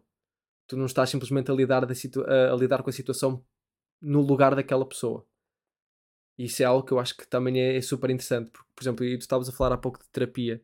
Existem pessoas que pensam que ir à terapia é depositar o problema no psicólogo ou na psicóloga e que depois uh, essa pessoa tem como responsabilidade resolver o problema. E não, não é de todo esse o objetivo do, do processo terapêutico. O objetivo do processo terapêutico é o terapeuta ajudar o paciente a encontrar as melhores formas de lidar com o problema. Uh, não sei se concordas ou não comigo, Carlos, mas se discordares, cala-te. É, é, é, eu, lá está, novamente, como leigo, eu vou, vou concordar com o profissional. Okay, um, e de facto, das duas terapeutas que eu, que eu já tive, foi, foi o que aconteceu. Houve sempre muito trabalho de casa Uh, no sentido da construção, uh, de, de, perceber o que é que tínhamos falado, uh, não no sentido de desabafo tradicional, mas no sentido de perceber porque é que as coisas aconteciam assim e o que é que eu podia fazer para as melhorar. saltando só agora para, um, para, para a última frase que eu, que eu gostava de falar, porque é para mim da, das mais importantes no, no jogo, e depois para, para concluirmos a, a nossa magnífica conversa, que é uma das personagens no, perto do final do jogo, uh, quando chegamos ao final do confronto com, com o boss a esse nível. Ele, uh, a, a, personagem diz uh, as memórias são qualquer coisa como as memórias são um rascunho e muitas das vezes o primeiro rascunho não presta. E isso para mim é, é fantástico. Grande parte da nossa interpretação do mundo não passa disso, é interpretação, são percepções. Aquilo que nós às vezes vemos numa situação não é a realidade é apenas uma parte da realidade e por vezes nenhuma parte da realidade é. É a nossa interpretação daquilo que está a acontecer naquele momento.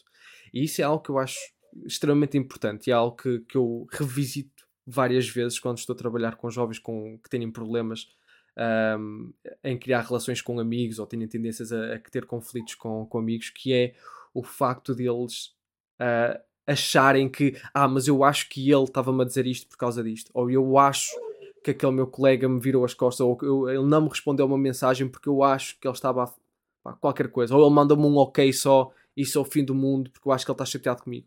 Há muitas vezes o eu acho, e uhum. isso é apenas a tua interpretação de um acontecimento. Não quer dizer que seja a verdade. Nós assumimos que aquilo que nós nos lembramos é a verdade e o nosso cérebro é ótimo a tentar tapar buracos na nossa memória. Por exemplo, se tu te lembrares de uma coisa da tua infância, e isto é uma coisa que eu, que eu acho fantástico, nós temos muita tendência a criar falsas memórias. Vamos imaginar que estamos a falar de um, de um Carlos nos seus 4 anos, uh, que diz que se lembra vivamente de ter ido um dia para o infantário e ter chegado a casa, ter tido grande barreiro e não sei o que, não sei o que mais. Na verdade, existe uma probabilidade disto nunca ter acontecido, uh, ou disso não ser uma memória tua. Mas como isto foi uma história, por exemplo, que a tua mãe te contou várias vezes e o teu pai confirmou a história da tua mãe, tu começaste a criar memórias desse evento. Ou seja, do nada foi criada uma memória falsa. Que tu nunca a tiveste. Okay. Tu não te lembras disso. Foi-te simplesmente dado. E, e, há um estudo fantástico, eu não me lembro do nome, mas eu se me lembrar depois eu procuro e meto na, na descrição. Que que foi qualquer coisa como uma, uma investigadora estava a, a, testar a criação de memórias falsas. Então o que é que ela fez? Ela chamou um grupo de pessoas para serem testadas em relação a uma coisa completamente aleatória, não, não tinha nada a ver com memória. Ela simplesmente chamou-os, as pessoas chegaram na hora da, do, do teste, da avaliação, um, e quando as pessoas estavam na sala de espera, ela ia lá fora e dizia: Peço imensa desculpa, está um bocado atrasado, e começava a criar tipo conversa da treta com, com a pessoa. Uhum. Um, e depois, na conversa com a pessoa, perguntava: Mas você. Isto, eh, se não me engano, em Orlando, Flórida. Eh, a pessoa depois perguntava: Mas vocês uh, já, já foste à Disney? Antes das pessoas entrarem ou se candidataram, já tinham dado algumas respostas, tinham ido à, Disney. E, ou seja, ela já sabia exatamente que eles tinham ido à Disney. Mas ela pergunta: Vocês foram à Disney? Uh, e eles, ah, sim, nós fomos. Ela, alguma coisa tinha acontecido que vocês tenham lembrado, ou alguma coisa assim. Por exemplo, vocês deram um abraço ao Daffy Duck? E eles, ah, não, não, por acaso isso não aconteceu. Ah, ok, tranquilo. Um ano depois, as pessoas tiveram que voltar outra vez para, para fazer a segunda parte do teste. Uh, e quando as pessoas voltavam, acontecia exatamente a mesma coisa. Eles estavam à espera para entrar, ela vinha cá fora, dizia peço imensa desculpa, estava a haver um atraso, e começava a conversa da treta. E ela dizia: okay. Ah, mas eu lembro-me de, de vocês. O, o ano passado, vocês estiveram aqui. E eles: Ah, sim, sim, sim. ah, vocês tinham ido à Disney, não é? Foram vocês que deram um abraço ao, ao Daffy Duck. E eles: ah, e cerca de 20% das pessoas disseram, ah, sim, sim, sim, aconteceu, nós estávamos na Disney e demos um abraço ao Daffy Duck. De repente, do nada, 20% da amostra das pessoas que estavam a ir ali tiveram uma memória falsa por causa de uma informação que ela incutiu um ano antes. E sabes uma coisa fantástica? O Daffy Duck nem sequer pertence à Disney. É o Donald ah, Duck. Porque vais fazer isso comigo. E é daquelas coisas. Bem, isso é assustador e brilhante ao mesmo tempo. Parece uma cena de mentalista. É daquela. Como, como tão facilmente tu consegues incutir uma memória falsa em que, por exemplo, se calhar pessoas estavam a ouvir agora o podcast até conseguiram imaginar algumas interações entre o Mickey e o Daffy, e o, uh, e o Daffy Duck que nunca existiram. Se viram, se viram o coisa, o que tramou Roger Rabbit, eles falam. Fala, sim, uh, mas é daquelas coisas que, tipo, tudo nada, simplesmente num pequeno diálogo numa troca de informação, tu consegues criar uma memória falsa. Por isso, quando nós dizemos com convicção e certeza que a nossa interpretação é a única interpretação correta, não é. Um, a nossa interpretação é uma de muitas interpretações de um evento. Claro que existem princípios e claro que existem regras e que existem um, 1500 coisas que podem guiar essa nossa interpretação a ser mais válida do que outras interpretações, sem dúvida nenhuma. Nem todas as interpretações são vistas da mesma forma. Mas é, é exatamente isso. Nós, quando por vezes temos uma, uma ideia negativa, como tu, por exemplo, estavas a falar de, de por vezes ficares preocupado com aquilo que a outra pessoa vai achar ou não, essa é a tua interpretação sobre aquilo que tu achas que a outra pessoa vai achar. Não uhum. quer dizer que seja uma realidade. É a tua opinião sobre aquilo que tu achas que é a opinião de outra pessoa. Que pode ter um impacto completamente diferente. A forma como a pessoa lê a mensagem, a forma como a pessoa interpreta a tua, a tua intuação, uh, o, o, contexto, pode, tudo isso pode mudar o efeito das tuas palavras um, e o efeito das tuas ações. E isso é algo que, que eu acho que nós perdemos bastante e que o, o Psychonauts traz outra vez à luz com, com esta parte, em que ele mostra-nos ao longo de todo o nível como é que a interpretação negativa dos eventos para uma personagem um, afetou toda a sua vida. E uma percepção negativa que depois, quando os outros à sua volta lhe dizem não, mas afinal isto aconteceu porque eu, porque eu fiz isto, isto e isto, não, não tem nada a ver com isso que estás a dizer. Ele começa a ligar peças e a dizer, ok, afinal nada daquilo que eu achava era na verdade assim tão negativo quanto aquilo que eu pensava.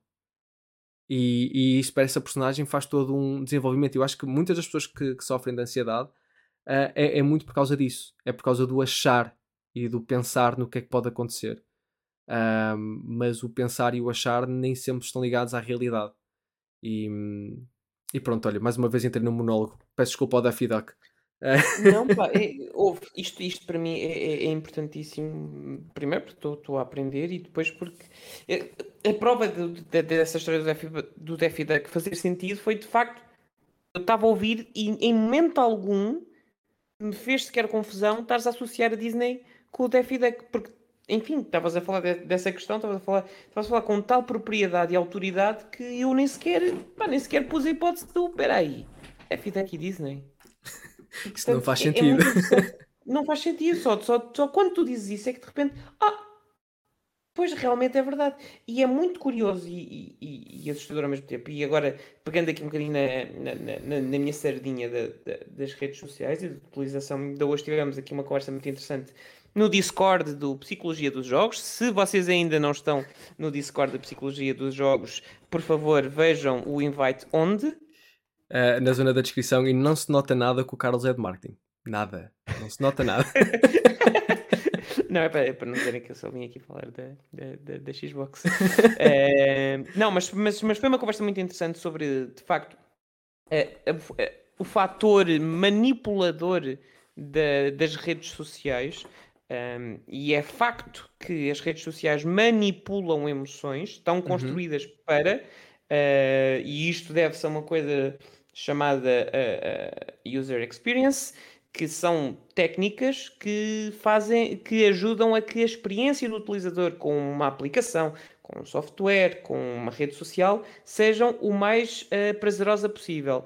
Isto do ponto de vista benigno, uh, que, deve, que, deveria ser sempre o, o, utilizado, é no sentido de, por exemplo, uh, num site de retalho, nós não termos que passar 5 minutos à procura do local das reclamações ter uma coisa que em dois cliques, tão depressa estamos a comprar uma coisa como, como temos a possibilidade de reclamar. Isto seria uma boa user experience. Por vezes isto é, isto é utilizado, estas técnicas são utilizadas para maximizar o tempo que nós estamos dentro de, de determinada uh, aplicação. aplicação. No caso das redes sociais, o scroll infinito nasceu no sentido de maximizar esse tempo. De antes não existia scroll infinito, ou seja, chegavas a um ponto e acabava, não temos mais atualizações por agora. E portanto tu tinhas que sair. Ora, o que aconteceu foi que, com, de, com uma perspectiva benigna, uh, pensaram: pá, mas precisamos de manter as pessoas aqui mais tempo, porque é útil e porque assim não se cansam, de um ponto de vista de pá, tem, tem mais conteúdo, é mais interessante. E portanto criou-se o scroll infinito. Estar sempre a ver conteúdo. Hum. O que aconteceu com isto, que é o efeito maligno, porque não foi pensado nesse sentido, é isto faz com que tu de facto não saias dali. E o TikTok é perito nisto no sentido em que tu não vês uma coisa repetida se estiveres sempre a ir para baixo. Tu podes ir sempre vendo mais e mais e mais e mais e mais. E o TikTok tem uma vertente muito diferente das outras redes sociais todas, porque o seu conceito e o seu conceito de base é a, a demonstração da felicidade. Ou seja, eles são muito agressivos em termos de algoritmo naquilo que são conteúdos que não transmitem felicidade, seja com as danças, seja com os hum. memes, hum. Seja, por exemplo, de temas sérios, mas tratados com alguma leveza. Portanto, coisas assim mais mais agressivas, mais troll, okay. mais uh, que não demonstrem felicidade, por norma são cortadas mais rapidamente pelo algoritmo, versus coisas que sejam mais okay. divertidas, mais de. Porquê? Porque tu, uh, e isto, é, este, conce este conceito, eu não sei se tu, tu sabrás ou não, provavelmente, mas chama-se doom scrolling. Hum. Tu muitas vezes tens esta coisa de sentir-te tão mal com o mundo e com tudo o que está à volta que vais ao Twitter, ou Instagram, ou Facebook, enfim, a tua rede de preferência, fazer scroll para veres exatamente dentro da tua bolha mais informação negativa sobre determinado tema. Por exemplo, uh, as alterações climáticas, no sentido em que, logisticamente e realisticamente, tu e eu não podemos fazer absolutamente nada sobre isto. Mesmo hum. que agora de repente parássemos todos os comportamentos e conseguíssemos uh, garantir que toda a gente que nós conhecêssemos parassem os comportamentos que estão a fazer mal ao meio ambiente, não, não íamos fazer alterar absolutamente nada. Ia valer zero. Um, porém, isso não, é, esta ansiedade e este, este pânico, uh, que, o que é que se chama? Uh, o termo é eco-ansiedade. Um, sim, sim. Saberás isto melhor do que eu, certamente. Uh, mas faz com que tu sintas quase um vício de ir ao Twitter ver mais pessoas a lamentar-se disto, porque tu também te estás a lamentar disto e precisas de continuar a ver isto para te continuares a sentir vindicado, porque senão como é que tu lidas com esta, com esta ansiedade, não é? E a rede social está construída justamente para, e é por isso que muitas vezes o Pedro, por exemplo, diz isto, ainda hoje, ainda hoje à data da, da gravação, uh, fez um, uma partilha de um tweet que de facto explicava isto, um, ehm, e outros profissionais de social media fazem isto também online, que é quando vocês veem um tipo ou uma tipa que está a dizer uma coisa que é marcadamente errada, por exemplo, não tomem vacinas porque as vacinas uh, vos fazem mal e vos, enfim, whatever. Um, a coisa correta não é retweetar e falar nisso no vosso perfil. O que é que isto faz? Por um lado, há aquela questão muito humana, não é? De, ok, este tipo está a dizer uma coisa errada e eu quero uh, ser pedagógico e dizer: não, não, vejam que isto está errado. Só que o que tu estás a fazer é estás a pegar naquele micro-organismo que está ali, normalmente com pouca interação, estás a pegar nele e estás a pôr junto dos teus e a dizer: vejam, vejam isto. E os teus vão dizer: pá, realmente está estúpido. E o Twitter não vai ler realmente está estúpido. O Twitter vai ler plim, plim. Hum, isto é o teu interesse. É cada clique cada clique, cada comentário que aquilo está a gerar fora do post, dentro do post, é, um, é mais um ponto para a questão da reputação. A reputação no sentido de o algoritmo perceber, ok, este conteúdo, com estas palavras-chave, deste perfil, está a ter imensa interação. Logo, esta pessoa provavelmente é uma pessoa que interessa a mais pessoas dentro deste, desta, das que estão aqui a interagir e com estes hum. perfis. Logo, eu vou pôr coisas desta pessoa em primeiro lugar na timeline cada vez que alguém vier ao Twitter. O que significa okay. que isto, para ti, como utilizador, vai criar o efeito bolha. Ou seja, e eu, eu posso aqui dizer, esta estratégia foi muitas vezes utilizada quando, quando trabalhava uh, com, a, com a Xbox One passado, no sentido de se tu de repente, e, e, se fores, podes ir confirmar isto ao caso da Xbox, por exemplo, em caso de análises, hum. um, sem um jogo, o que eu fazia uh, era retweetava todas as análises que eu apanhava no Twitter. Fossem de, gente, fossem de meios que de facto tinham recebido o código, fossem de criadores de conteúdo, por exemplo, como o Max, um, que tivessem fei feito stream, fossem pessoas que estivessem agora a jogar o jogo, fazia retweet a todos. O que acontece é que isto se calhar equivale a, vamos dizer, 15 partilhas. Portanto, são 15 pessoas. Mas tu de repente, e as, as pessoas todas que as seguem mais as pessoas todas à volta destas, mais as que seguem a Xbox, de repente estão a ver, cada vez que abrem o Twitter, estes retweets, esta informação. Isto cria o um efeito bolha, que é, vai-te dar a sensação de que está toda a gente a falar disto. E essa é a maior falácia de todas. Não está toda a gente a falar disto. Estão 15 ou 20 a falar disto. Só que isso okay. depois compele-te a, epá, isto está-me a aparecer aqui, eu estou a ver que as pessoas que eu sigo estão a falar disto, eu faço dois, três scrolls e aparece este tema outra vez repetida, repetidamente. Eu vou ter que falar disto também, porque senão estou fora. E portanto, tu vais-te obrigar a falar sobre o tema e a iniciar conversa. E iniciando conversa, vais receber comentários. Recebendo comentários, pá, não vais deixá-los de, de, responder, não é? Portanto, vais comentar mais. Mas depois vai haver alguém que te vai dizer alguma coisa que te vai irritar. Portanto, vais ver quem é que é essa pessoa. Isto entras num ciclo vicioso de tal forma que tu de repente já não saíste do Twitter. E das por ti foi uma hora disto. Okay. Ou seja, no caso da Xbox, esta estratégia era utilizada para de facto podermos organicamente, porque não tínhamos orçamento para, para paid media, podemos organicamente chegar a mais perfis que seguiam a, a página da Xbox e podermos uh, mostrar mais o trabalho que estava a ser feito uh, dos criadores de conteúdo, sim, sim. dos jornalistas o candidato do partido de extrema-direita eh, com assento parlamentar faz isto no sentido de dizer coisas que são marcadamente provocadoras. Tu sabes que vai provocar não, e provoca em dois sentidos. Provoca no sentido de todas as pessoas que naturalmente são humanas e veem aquilo e pensam como é que é possível este ser estar a dizer isto e são, sentem-se compelidas a ir porque estão dentro desta bolha do Twitter, portanto já estão formatadas para isto logo é impossível, é quase impossível conseguirem resistir ao apelo de eu tenho que ir lá comentar. Depois retweetam e depois tens, dentro desta lógica toda, tens as pessoas que de facto são permeáveis a estas mensagens e que veem aquela personagem uh, que se auto-intitula messiânica a levar porrada, em teoria, não é? Destas pessoas estão todas contra, que fazem parte, entre aspas, do sistema. Logo, o que te vai reforçar é não, então ele tem razão. Portanto, o que tu estás a fazer, de cada vez que tu comentares, um, só para terminar o, o, o, pensamento, cada vez que tu comentares algum, algum, destes, algum destes posts de uma forma agressiva, de uma forma de menosprezar, um, ou de uma forma mais emotiva, a única coisa que estás a fazer é ajudar essa pessoa a crescer hum. junto dos públicos onde ele realmente quer falar, que são estas pessoas permeáveis a, a, a pontos mais polarizadores. A melhor forma de lidar com um troll é matá-lo à fome.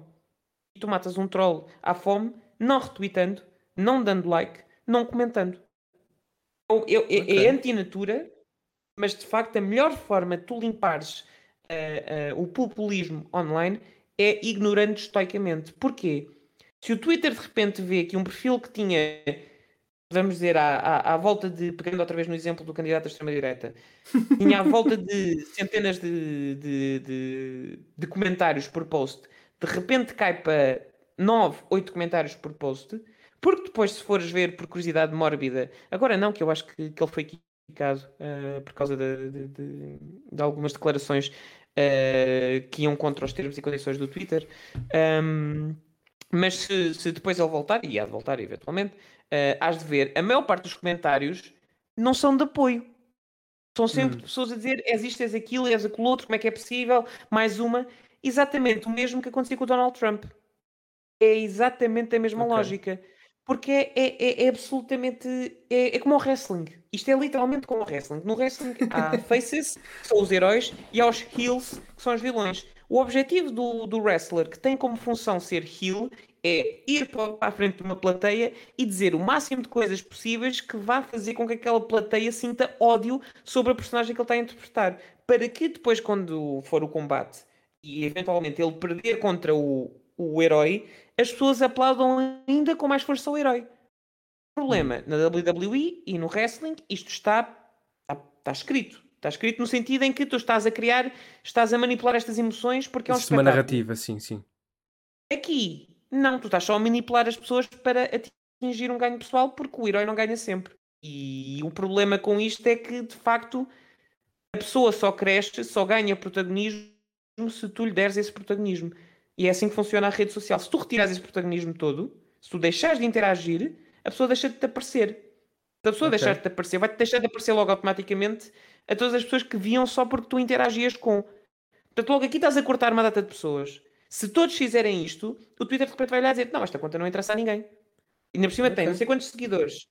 Ninguém interage. É, é, se calhar até pode ser fake. Isto começa logo a soar alertas nos algoritmos. Por isso okay. é que é muito importante, por exemplo, em termos de estratégia, tu não teres uh, centenas e centenas de milhares de seguidores quando a tua interação é baixíssima, porque isto para o algoritmo indica que, pá, se esta pessoa tem não sei quantas centenas de milhares de pessoas a segui-lo, mas só 80 é que se dignam uh, a interagir com cada post, é porque este perfil não presta, ou fez alguma coisa para chegar aqui que não foi correta. Porque okay. não são pessoas que estão a analisar isto, são, são máquinas, máquinas. São, são, são, códigos. E portanto, nesse sentido, e terminando esta, esta questão toda, é muito importante uh, criarmos esta consciência de que estes sistemas trazem-nos muito bem. E estamos até esta conversa graças a, às redes sociais. E eu conheci o amor da minha vida graças às redes sociais. Não, não precisas falar assim. Falar sobre... também, também. Estava a falar, estava a falar da Rita, eh, naturalmente. Pensava que sou babado por ela. Um, mas pude falar de videojogos e graças às redes sociais.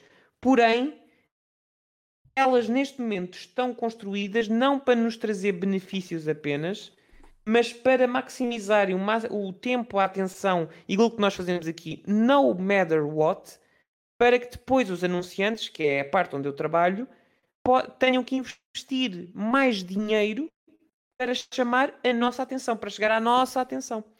Isso já, de forma já, orgânica. Já está mais claro que o Carlos vai ser convidado outra vez a vir cá só para falar sobre redes sociais. Ah, não, eu, eu atenção, só para fazer aqui um disclaimer, eu sou muito pessimista uh, neste sentido. Há outros profissionais, por exemplo, o Pedro tem uma visão muito mais otimista sobre este tema, também ela altamente válida. Isto não é a solução uh, correta não. ou única. Há muitas soluções para isto, há muitas visões. Mas agora fazendo o paralelismo que estávamos a falar, isto estás a dizer em relação a tu e o Pedro, tens uma visão mais pessimista e o Pedro ter uma visão mais, mais otimista. Uh, a, a verdade está alguns no meio dos dois acaba por, por, ser, eh, por ser um bocado de. Porque existe esse lado mais, mais negativo e é, mais sombrio das redes sociais. Nem terra, nem tomar. Exatamente, mas também existe um lado bastante positivo, como as interações, uhum. a comunicação, a partilha de informação. Ou seja, existe um, um, ponto para os dois e a verdade está alguns no meio. Mais uma vez, depende apenas e única e exclusivamente da nossa percepção e daquilo que nós decidimos olhar para, para perceber. Mas não querendo alongar mais a conversa e agora fazendo outra vez a ligação ao, ao Psychonauts, Carlos, uh, já, já deu para perceber que estás a gostar do jogo? Tens ideia de continuar a jogar esse jogo, de, de chegar ao fim? Tens o que Como é que vai ser essa Olha, vivência do Psychonauts? Eu vou querer, eu vou querer acabá-lo sem dúvida, porque para além de toda a parte da escrita, que é aquela que eu normalmente privilegio mais, o jogo é super divertido de jogar. Sim. É um, é, é um jogo de plataformas daqueles à moda antiga uh, que havia nos finais dos anos 90 em 3D. Pá, é super divertido uh, de jogar. Para a malta que gosta mais de ir à procura dos, do, dos colecionáveis e dos segredos, aquilo está repleto de. É um collectathon, eu acho que é Sim. este o termo. Um, no sentido em que o, um dos objetivos principais do jogo é vocês fazerem 100%, portanto, ir apanhando as coisinhas todas. Que também é muito gira a cena dos figmentos. Caso nós não falámos disto, um, mas que já no primeiro faziam... Sim, sim, pá, que sim, são sim, pequeninos pedaços da. Ah, há um. Tu perguntavas-me, desculpa.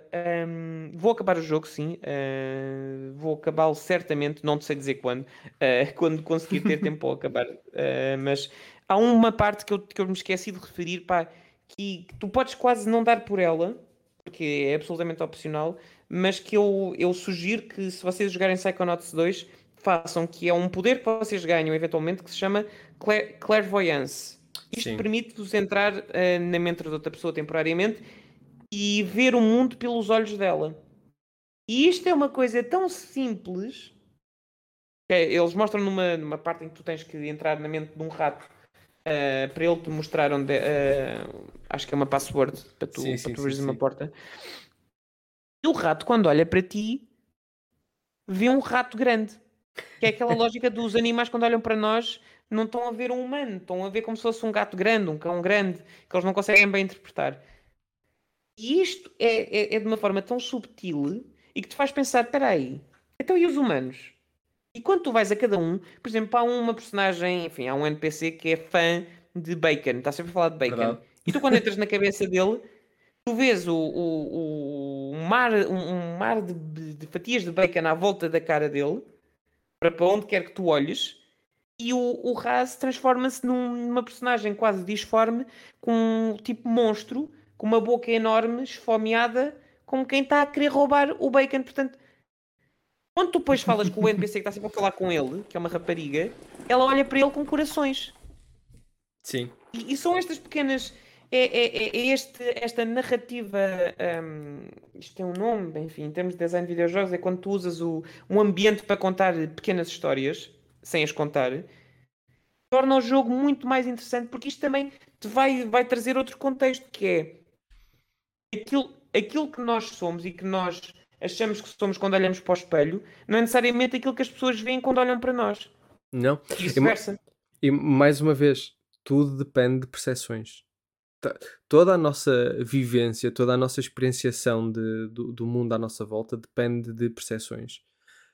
E eu quando trabalho, quando trabalho com pais, há uma coisa que eu costumo dizer-lhes que é vocês podem ser os melhores pais do mundo, vocês podem fazer tudo aquilo que está correto e mais alguma coisa se a percepção do vosso filho for de que as coisas estão mal, se a percepção dele for que o vosso comportamento é de rejeição, isso vai ser aquilo que ele vai sentir. E isso é o que vai ter impacto nele. Não é aquilo que vocês fazem, é aquilo que ele percepciona. E isso faz toda a diferença do mundo. Claro que isto é uma forma muito simplificada de, de apresentar as coisas. Um, e tem, tem, muito a ver com, com, os comportamentos dos pais e as atitudes que os pais possam ter, ou que os adultos e cuidadores à volta da criança as atitudes que eles têm, principalmente na, no, nos, nos, anos iniciais, têm um impacto enorme. Mas é muito centrado nisso, é, é percepção. Nós somos dependentes das percepções que temos do, do mundo à nossa volta. E tudo aquilo que nós fazemos depende dessas percepções. Se as nossas percepções estão certas ou erradas, são positivas ou negativas, tudo isso vai influenciar o nosso comportamento e a forma como nós interagimos com os outros. Um, e depois aí podemos falar até da, da teoria da autorrealização, que, que é algo que eu adoro um, e explicar um bocado isso, mas vamos, vamos deixar isso para outro podcast. Um, da teoria da autorrealização. Pena, agora fiquei com curiosidade. Pronto, de forma muito rápida, a teoria da autorrealização é tu acreditas que uma coisa vai correr mal ou que uma coisa vai correr bem e a tua atitude uh, vai influenciar o resultado final. Vamos imaginar, por exemplo, tu vinhas para esse podcast e a, a Rita ou o Pedro tinha-te dito: o Tiago é uma pessoa horrível, é super indelicado quando está a falar com as pessoas, é super agressivo e tu vinhas já com a ideia de pá, isto vai correr mal. Ele vem aqui e vai entrar em confronto comigo, já me estou a sentir ansioso, já nem sequer quero estar aqui nesta conversa. E tu chegas e eu começo a falar e tu começas, opá, fogo. E ele acho que ele está-me a fazer esta pergunta porque é mesmo para me pôr no, no spot. E começas a responder de forma mais defensiva e começa a criar-se tensão. Até que a tensão acaba por, por levar-nos até a um bocado, uma troca de palavras, até se calhar um bocado mais brusca, porque estamos os dois a, entrar numa, numa, numa área defensiva. E isso valida a tua ideia inicial. Valida a tua ideia de que eu sou uma má pessoa. Ou seja, a tua percepção inicial oh, vai influenciar a tua atitude, que por sua vez vai te dar a confirmação do teu resultado. Uh, e isso faz com que tu entres numa espiral em que tu começas a validar cada vez mais e mais a ideia que tu tinhas anterior, até que a ciclo é quebrado. seria porque eu tinha tido ou, ou, ou, ou, referências exteriores ou minhas, não é? Preconceitos Sim. meus. E depois, de forma inconsciente, o meu comportamento levaria a que tu tivesses esse comportamento que eu, que eu antecipava, que depois iria justificar. Tipo, pronto, olha, tá, estás a ver? Exatamente, exatamente. Entraria por aí. Aliás, muitas das vezes nem sequer precisa depois de haver um comportamento por parte de outra pessoa. Basta. Epá, simplesmente... Eu acho que faço isso. É, nós acabamos por fazer muitas das vezes isso porque isso é uma forma de nós validarmos as nossas ideias. Nós somos péssimos, o ser humano é péssimo a admitir que está errado. Então nós tentamos Ui. procurar constantemente certo. coisas que validem a nossa ideia. Um, e isso, por exemplo, eu encaro-me imensas vezes com isso com alunos que, que acreditam que a escola não serve para nada. Então a escola não serve uhum. para nada, então eu não vou prestar atenção à escola. A escola não me está a ajudar, eu estou a tirar mais notas, não estou a conseguir chegar onde eu gostaria de chegar, por isso isso valida a minha ideia que a escola não me serve para nada. E cria-se ali um ciclo vicioso. Até esse ciclo ser quebrado, ou até haver alguma coisa que mostre uma perspectiva diferente que funcione para aquela pessoa, essa vai ser sempre a ideia que vai ser mantida. E isso pode ser referente a, às nossas a relações interpessoais, pode ser em relação ao nosso trabalho, pode ser em relação a um evento que nós evitamos porque sabemos que vai estar mal, então eu nunca vou, uh, por isso valida a minha ideia. Por exemplo, já deve ter acontecido a alguém que nos está a ouvir, uh, que é eu não fui a uma festa porque pá, não conhecia ninguém, não me apetecia estar a ir, e eu começo a convencer-me de que aquilo ia ser um mau sítio para eu estar. Porque ia ser um mau ambiente, afinal a festa não ia ser assim uhum. tão boa e depois os nossos amigos vão. E quando eles voltam, a nossa ideia é: então, como é que foi? Mas na, na tentativa de que eles nos digam: é pá, foi uma seca. Porque se eles nos começam a dizer: é pá, foi super fixe, foi super. Ah, vamos, outra conversa então. Outro tema. Qual é o próximo tema? nós queremos que alguém valide a nossa ideia inicial. Nós queremos que alguém nos diga: não, pá, aquilo foi, foi uma seca, afinal. Não, não valeu assim tanta pena uh, nós termos ido. E tu, ah, estás a ver, eu disse eu disse que aquilo não ia ser grande. E nós gostamos dessa validação. Nós gostamos de, de acreditar que estamos certos. Um, isso para nós é muito importante. Mas, mais uma vez, eu disse que não ia explicar e acabei por explicar. Maltinha, Carlos, onde é que as pessoas te podem encontrar? Onde é que as pessoas te podem seguir e perseguir? É, perseguir, por favor, não, não façam isso, pá, que eu sou, eu sou, sou muito nervosa e, e muito ciente da, da, da, minha privacidade. Não me sigam. Mas uh, podem, podem me ver no Twitter, vou lá dizendo ora coisas de esquerda, uh, assim reclamar com o mundo, ora coisas de videojogos, ora a dizer que gosto muito da Rita. Eu acho, eu acho que é sempre dentro destes três, destes três eixos. Podia ser pior, podia ser pior. Uh, uh, Maltina, de resto, vocês, este hoje foi um podcast fantástico. Falamos de videojogos, falou-se de, de, política, falou-se de desenvolvimento humano, falou-se de marketing, falou-se tudo e mais alguma coisa. E eu agora lembrei-me que não estava a falar na direção do microfone, por isso peço desculpa pelo som nos últimos 10 minutos deste podcast. Um, eu ouvi-se muito bem. mas espero que tenham gostado. Uh, este foi o nosso take de, do, do Psychonauts, mas em geral sobre a psicologia e de que forma que ela é impactada pelos videojogos. Isto, basicamente, isto é o cerne do Psicologia dos Jogos. Uh, vamos nos vendo por aí. Vocês podem me seguir no Twitter, tem também o Discord na, na descrição do Psicologia dos Jogos. Passem por lá, vejam as conversas que nós vamos tendo uh, e todas as coisas que se vai falando por lá. Se tiverem alguma ideia ou sugestão, estejam à vontade para, para tratar disso. Brevemente vai haver um e-mail do Psicologia dos Jogos em que vocês vão poder mandar as vossas sugestões, e-mails e todas essas coisinhas assim. Por isso, vemos por aí. Até para a semana. Fiquem bem e coisas.